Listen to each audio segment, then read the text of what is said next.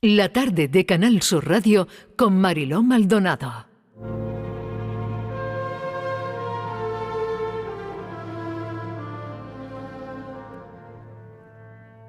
Una necesidad que, como a mucha gente, me ha acompañado lo mismo a los 14 que a los 40. A lo mejor a ti también te resulta familiar. Cuando decidí luchar por mi sueño de ser gimnasta, estaba decidiendo muchos otros aspectos como los de valerme por mí misma, ser responsable, ser cumplidora, ser fuerte, porque irme de casa supuso alejar de la vida familiar a una hija y a una hermana. Esto no es algo que pensaran ellos, es algo que sentí yo. Cada vez que volvía, en los pocos días de descanso que teníamos en el año, veía fotos nuevas en las paredes. Mis medallas, mis copas, artículos de prensa sobre mí, las imágenes más bonitas de las competiciones, para mis padres, esa era la forma de tenerme presente y eso reforzó en mí la necesidad de ser ejemplar y de no fallarles. A lo largo de mi carrera he visto a padres que exigían a sus hijas resultados y también cómo las forzaban a mantenerse en el equipo nacional, aun sabiendo que la chica lo estaba pasando verdaderamente mal. Asumí que si después de un día difícil de entrenamiento me desahogaba con mi familia por teléfono, desde la cabina que nos instalaron en el chalet de Canillejas, donde vivíamos la seleccionadora Emilia, su marido, su hermana y las chicas, quizá me sentiría mejor en ese instante, pero a la larga iba a preocuparlos sin necesidad, porque estaba convencida de que el malestar era pasajero. Así que ese aspecto del día a día no lo compartía y lo guardaba para mí, blindaje. Al final, lo que tienen en común estas dos situaciones es el impulso de parar para coger fuerzas, inmovilizar la lesión hasta que te ves un poquito más capaz de poder con ella o de poder compartir lo ocurrido una vez que lo has controlado.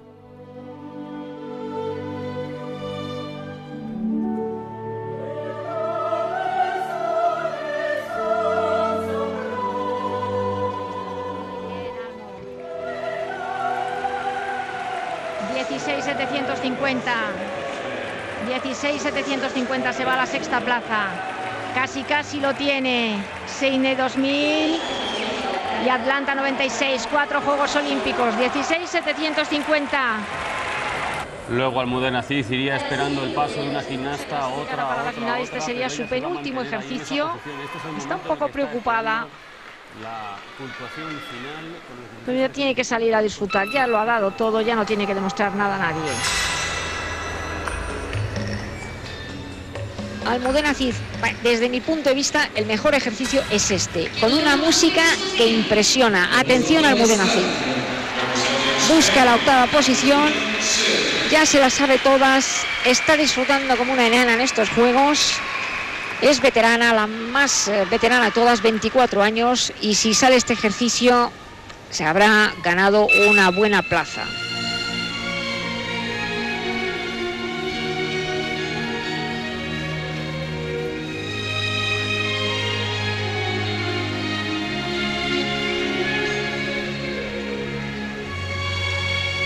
Hola, Almudena. A ver si puedo hablar. Uf, menuda entrada, ¿eh? La que te mereces.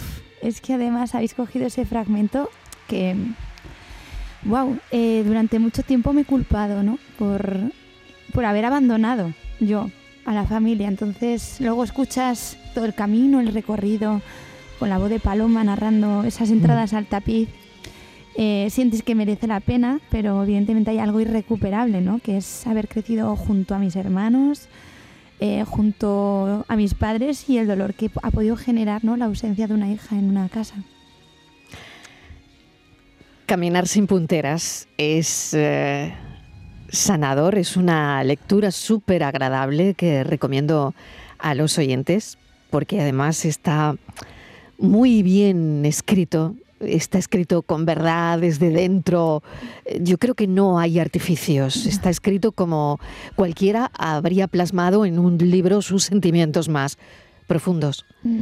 Eh, y sí, creo que es eso, ¿no? Sí, lo siento así. Además, em, creo que si escribiese el libro ahora, saldría otro, totalmente distinto. Y creo que uno de los aciertos gracias a la insistencia de la editorial, tengo que decirlo, es empezar, haber empezado a escribir en, ese momento de, dolor que me, bueno, me tenía invadida, ¿no? Y que no, no veía, no veía absolutamente nada, solo dolor, dolor, dolor.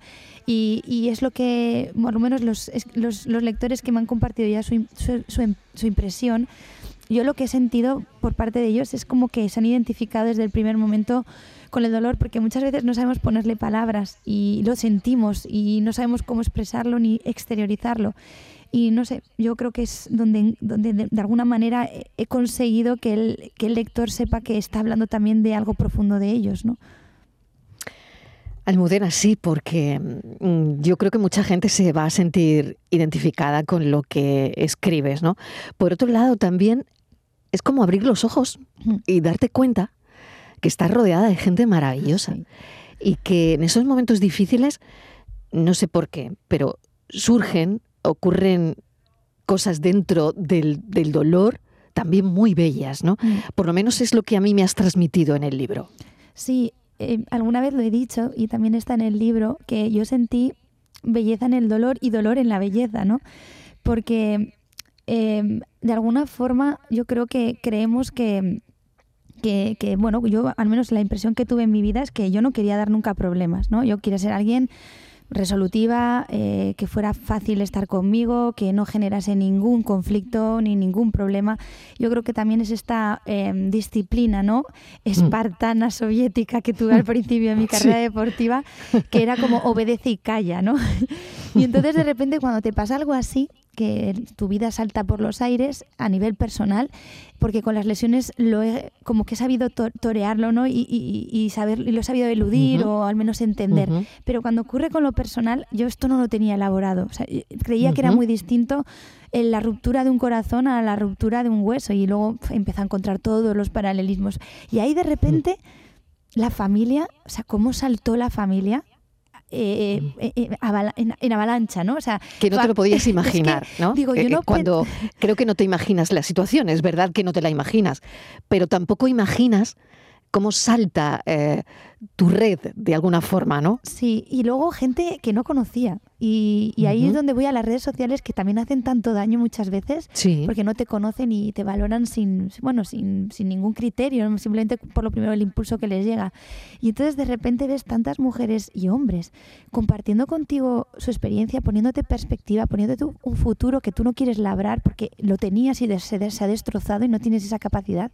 Y de repente sientes que lo que te ha ocurrido es bastante habitual, que le ha pasado a mucha gente, gente que todavía mm. está lidiando con ello y de repente sientes como una comunidad y esa red de la que hablabas, ¿no? Y, ya mm. no solo la familia y amigos, ¿no? Que también ahí hay otro, otra situación, amigos cercanos que no sabes muy bien cómo van a reaccionar y no reaccionan igual bien para ti, pero es bien para la otra parte y entonces empiezas a cuestionar.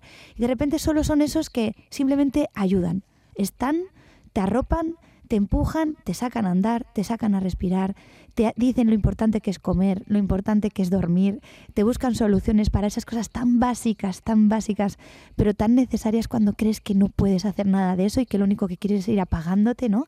Y de repente ves un mundo y un, entorno a tu alrededor que jamás imaginaste, con el peligro de decir, y cuando me recupere, me, me abandonarán ¿no? Me dejarán. Y entonces tienes que volver a lidiar también con el sentimiento de decir, ya puedes valerte por ti mismo otra vez. Ahora tienes que volver a coger las riendas y ya sin tanta ayuda y sin tanto arrope. Em, abrir el libro de Almudena, eh, Caminar sin punteras, es que en la primera página ya es alucinante, Almudena. Mm. ¿Me dejas que, lea unas líneas? Bueno, dice, me rompí un día mi mundo se vino abajo y no lo vi venir. En el caos y el dolor que llegó de golpe sin avisar, todo me parecía nuevo, ni siquiera me reconocía a mí misma. Seguía intentando levantarme, salía de casa, veía gente, me subía al escenario como actriz, pero todo lo hacía rota y con la sensación de que ese dolor nunca lo había vivido antes. Y peor aún, nunca acabaría. Es verdad que este Almodena es yo no sé si le ha pasado a todo el mundo, pero creo que un lugar común. Sí, sí. Por aquí la gente, mucha gente ha pasado. Mm. Yo lo he sentido de otra manera en familiares, ¿no? Cuando también la mm. pérdida de algún ser querido, sí. que es muy difícil de atravesar y transitar en ese duelo. Em, y entonces em, yo no sé, yo sentí que tenía que, que escribirlo porque me compromete. Yo cre- Ujú. creo que siempre que lo he hecho, porque con los libros de Olimpia hice toda esta, esta elaboración de, de mi etapa deportiva y, y me quedaba pendiente, yo sabía que esto iba a ocurrirme, pero ha sido una forma de, de también elaborar mi, mi porqué en la vida, ¿no? Y para qué en la vida y también mi, mi- mi reencontrarme conmigo misma y darme cuenta de lo que me- me, me estaba olvidando en algunos aspectos. Y sí que creo que es algo, es un sentimiento común de sentir que, que ya no vas a volver a estar o ser y de repente sí, de repente vuelves. Pero hay que hacer tanto esfuerzo, hay mucho esfuerzo. Muchísimo, pero se consigue. Sí. Es verdad que se consigue. La oportunidad de volver a construir, que dices en el libro, pero esta vez en otro lugar y probablemente con mejores cimientos. Mm. Claro, porque cuando te llega el tsunami y te tambaleas, Ujú. claro, de ahí me imagino que hables también de esos cimientos. De que no sé si se trata de eso, pero que al final lo que tratas de hacer es construir esa casa, quizás con, con cimientos que cuando venga un tsunami, pues intentar que la casa aguante, ¿no? Claro, ya los construyes teniendo eso en cuenta, el tsunami. Eso es, Pues eso es. eso es como cuando ves, Eso ves es, que la teniéndolo en gente- cuenta. Sí. ves cuando la gente eh, vuelve a construir donde hubo un río, ¿no? Dices, si es que el río igual vuelve a aparecer. Sí, Porque sí, la naturaleza sí. es así, entonces el ser humano también es como es y el- los tipos de personalidad son como son, ¿no? Entonces, bueno, yo creo que esta metáfora o este símil yo creo que, que- que va muy al hilo de, de lo que yo sentí. Em, creo que tengo mucho construido en mí, que quizás tiene que ver más con los ladrillos que pongo, ¿no? Esa construcción. Pero en lugar del dónde, creo que es lo que he tenido que darme cuenta que tenía que, que cambiar, como hablo en, en el capítulo del Mayot sobre los patrones.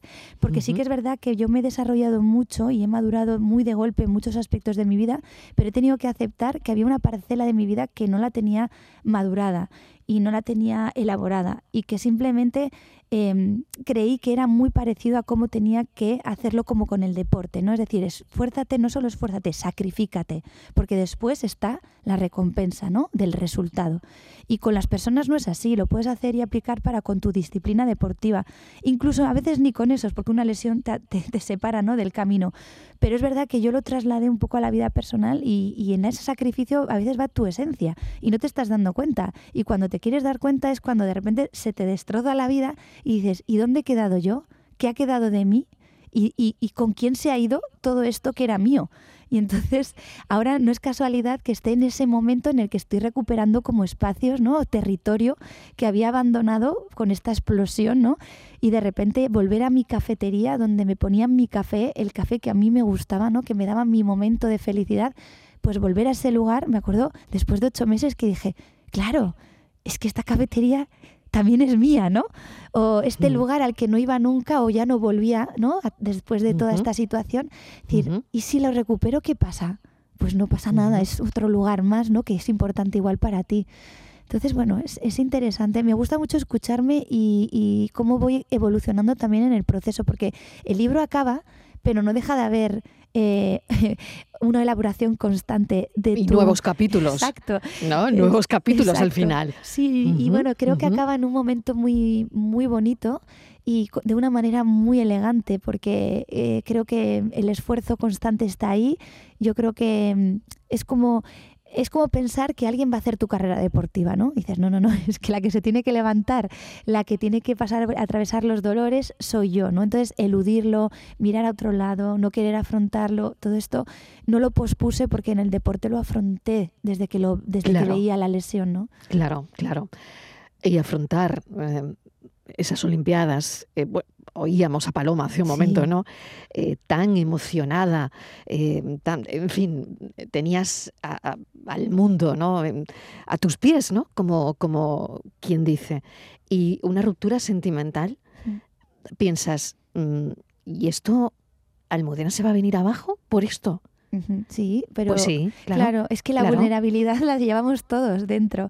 Lo que pasa que es verdad que siempre han visto como imagen de guerrera, Exacto. heroína, ¿no? Y valentía, porque además me he enfrentado a una estructura federativa durante ocho años. Entonces, lo que la gente no igual no sabe o no ve es eh, todo ese proceso que, donde tú tienes que aceptar el rechazo de otros, el abandono de otros, la no tolerancia de otros, que sí que la, la, la supe gestionar durante mi etapa deportiva, pero tuvo una consecuencia y esa consecuencia la tuve que elaborar y trabajar después. Entonces, cuando vino también la ruptura, dije, es que vuelve a ser lo mismo abandono, rechazo, soledad.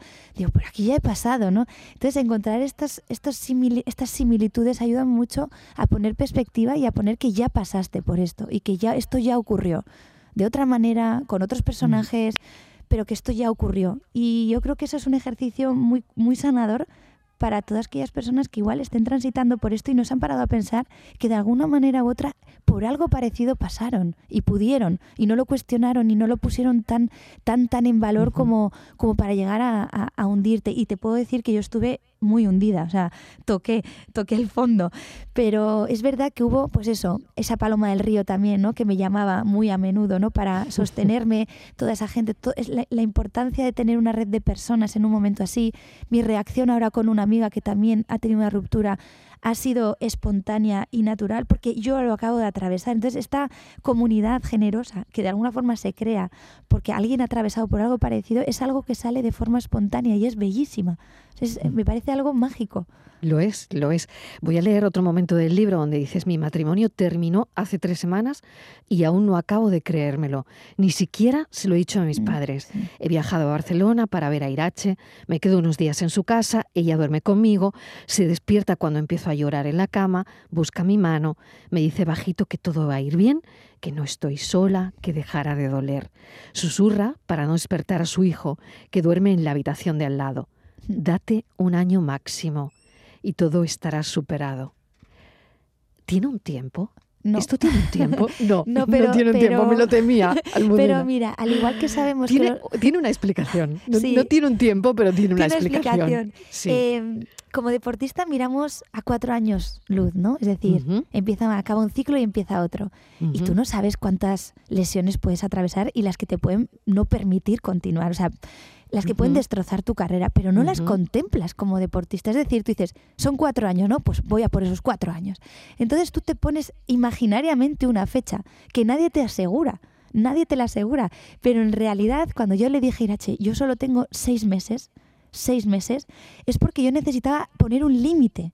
Y ya cuando me di cuenta que empezaba a poner un límite de tiempo, es que empezaba a pensar en mí. Y entonces para aquello fue como un pequeño resorte para decir, ostras, que estoy mejor porque solo el hecho de pensarme y visualizarme y vislumbrarme a seis meses en adelante e, era como decir, vale, ya no estoy como creía que no avanzaba, ¿no? Porque me estaba visualizando.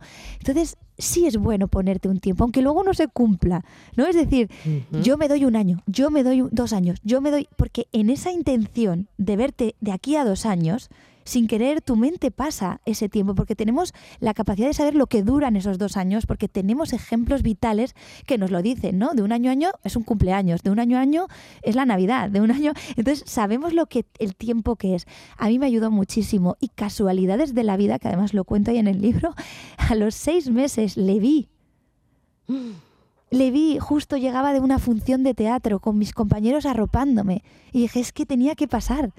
Entonces, casualidades, por supuesto. ¿Y tu reacción? Bueno, me paralicé, me quedé paralizada un rato. Y Ahí, ¿A quién le dan ataques de pánico? Eh? Sí, sí, bueno, yo lo sentí, sentí como lo una sentiste, parálisis. pero lo controlaste, ¿no? Bueno, tenía un compañero que era Félix Gómez, nos miramos y dijimos las bromas de la vida. Y entonces, además era curioso porque iba pisando el, el, aeropuerto con mis pies, con mi peso, con mi carga encima, y, y él, ellos iban por una cinta transportadora ligeros por la vida, ¿no? Era como, mm. ostras, con lo que me está mm. pesando esto, ¿no? Pero mm. bueno, también estaba o sea, el símil, ¿no? Realmente pensaste en el, en el símil, ¿no? Lo que a ti te estaba costando salir de ahí. Y por otro lado, esa visión de ligereza, de, de qué fácil es todo, ¿no? Cuando ves la otra parte. Pero o qué fácil parece todo, ¿no? Claro, pero acto seguido me vino, algo, pero estás pisando la realidad. No vas sobre algo que está por encima del suelo, estás pisando el suelo pisando la realidad, ¿no? Entonces dejamos que estás siendo consciente de todo, lo estás viendo todo, lo estás elaborando todo, lo estás procesando todo. Y yo creo que, eh, hay que hay que enfrentarse, ¿no? Es como muchas veces pues uno por no querer sufrir no lo aborda y al final es alargar un sufrimiento y, y, no todo el mundo está preparado para hacerlo en un momento concreto cuando todo el mundo mm. quiere, porque yo vi a mm. todo el mundo empujándome a que mm. siguiera adelante y yo decía, por favor, ¿me queréis dejar de empujar? ¿Me queréis dejar de empujar? Que estoy intentando entender, porque yo no mm. entendía al principio. Normal. Y, claro, todo el mundo veía desde fuera y lo entendía perfectamente, pero yo era incapaz de entenderlo. Entonces, eso también desde fuera, ¿no? Eh, tienen que, los que están alrededor, mm. lo hacen lo mejor que pueden. Y cuando estamos en esta tesitura, yo creo que tuve mucha comprensión hacia el otro, imagínate, en un momento así, mm. porque sabía que eran personas tan de confianza que digo, no van a hacer nada que me hagan daño, no me van a decir nada que me pueda perjudicar, así que lo que están diciendo tendrá sentido en otro momento, pero lo tendrá, ¿no? Entonces, entonces hace que no les no les no, golpees contra ellos, ¿no? Ni, ni, sientas que están haciéndote ningún mal. Mm. interesante esta charla, Almu, porque bueno, yo visualizas un montón de cosas, ¿no? En, en ejemplos que, que, pones, ¿no? Claro, es diferente, creo yo, ¿no? El dolor podrá ser el mismo, mayor, menor, que esto te pase em, siendo una persona anónima a tener millones de cámaras tras de ti, que, hombre, que los compañeros de la prensa del corazón, pues que muy bien, que se ganan su trabajo y, ahí está. Pero, madre mía, con todo esto detrás, es decir, para mí es un añadido, porque si ya estás hundida cuando algo así, con una ruptura, que, mm, sin cámaras en la puerta de tu casa, me imagino cómo debe ser mm. cuando enciendes la tele y estás ahí, o en fin, no sé cómo es esto, cómo se gestiona también, y no sé si esto mm, pues es, la otra parte, ¿no? Agria del, mm. del asunto. Bueno, eh, yo era incapaz de ver televisión, redes ni nada porque estaba en una situación bastante em, no sé cómo describirla ahora, porque ya me cuesta hasta verbalizar algo que también ocurrió, ¿no? pero no, no, me vi en unas buenas condiciones y, tuve que necesitar mucha ayuda. Pero sí que creo que hubo un antes y un después cuando me fotografiaron en la vivienda provisional en la que iba a estar. Y digo, esta prensa que está sacando esta fachada, eh, no saben que puse una orden de alejamiento a una persona que desde Italia se plantó delante de mi antigua casa y le tuve que poner una orden de alejamiento. Entonces, em, creo que mm. no hay, no hay mucha responsabilidad a veces en, en, mm. en, la prensa, en los medios, tienes que aceptarla. Y, y, por otro lado me ayudó mucho cuando hacía eh, esta reflexión, no hacía muchos años. Es decir, yo me acuerdo cuando fui a mi primer provincial como gimnasta, a mi primer autonómico, a mi primer mm. nacional, digo, tuve la misma sensación que cuando fui a mis primeros juegos. Con lo cual, eh, la intensidad de lo que le pasa a uno con el dolor, eh, no es ni más ni menos que alguien que esté expuesto públicamente en, lo que viene a ser el dolor en sí, de la ruptura, de lo que supone, de los daños colaterales. Da igual que estés solo en tu vivienda, que el vecino de arriba o el de abajo o el de la farmacia, el que te ve pasear por la calle, te mira y vale, yo es verdad que tienes como muchos más ojos hay mucha más expectación, como hay unos Juegos Olímpicos, hay muchos más espectadores que en un campeonato provincial o nacional, pero la intensidad con la que lo vives y el dramatismo con el que lo estás viviendo, para mí es igual, porque esto era así. Entonces, eso me hizo minimizar un poco em, esta sensación que tenía yo con los medios de comunicación eh, del poco respeto que sentí en ese momento concreto de mi vida. Luego es verdad que eh, me he encontrado con periodistas muy, muy amables, entrevistas como esta, ¿no? que, que ves que hay cuidado en, en, la elaboración hasta de las propias preguntas, porque es un tema muy delicado y que, aunque atravesamos todo el mundo, al final esto es una cosa pública, pero eh, el enfoque que yo le he querido dar al libro, y es el ejercicio más bonito y más gratificante y más sanador que he hecho, es eliminar la otra parte y ver qué hago con lo que me ha pasado. Y parte también es cómo gestiono el tema de los medios. Y creo que la manera en que yo he querido actuar es igual de elegante o bonita como he querido hacer mis transmisiones de pelota del pie a la corva y de la corva al pie. Es decir, necesitaba hacer mi exposición pública a la altura de cómo he sido yo siempre y luego toda la elaboración anterior que hay de puertas para adentro, hacerla con cabeza, como es ensayar cada día, esforzarte cada día, mantener la calma en cuando en un entreno las cosas no van bien, tener esa capacidad de ver que el resultado lo tienes que dar después y que todo lo que ocurre de puertas para adentro, dentro de tu gimnasio, dentro de tu vida, es una elaboración y tú vas a querer enseñar lo que tú quieras enseñar. Y esto esta forma de actuar creo que tiene que ver con cómo he querido hacer yo mi gimnasia toda mi vida, mi forma de enseñar mi disciplina deportiva. Estamos todos estasiados escuchándote, Almudena, porque tiene tanto sentido todo lo que estás diciendo. Voy a terminar porque no veo, no veo el momento de cortar la entrevista y tú a las 7 tienes que firmar libros. Pero voy a terminar con una cosa que me encanta del libro, eh, donde dices, la transición no es un túnel oscuro entre dos espacios iluminados, no es una fase que haya que atravesar corriendo para llegar al otro lado lo antes posible, al contrario, es fundamental dedicarle atención a cada paso, forjando así unos cimientos que luego tendrán sentido, como la vida de Almudena Cid ahora mismo. Muchísimas gracias por habernos acompañado. Firma a las 7 en Botica de Lectores en Sevilla y desde aquí hoy recomendamos altamente Caminar sin punteras de Almudena Cid. Muchísimas gracias. Gracias por esta bonita entrevista. Un beso enorme, cuídate. La tarde de Canal Sur Radio con Mariló Maldonado.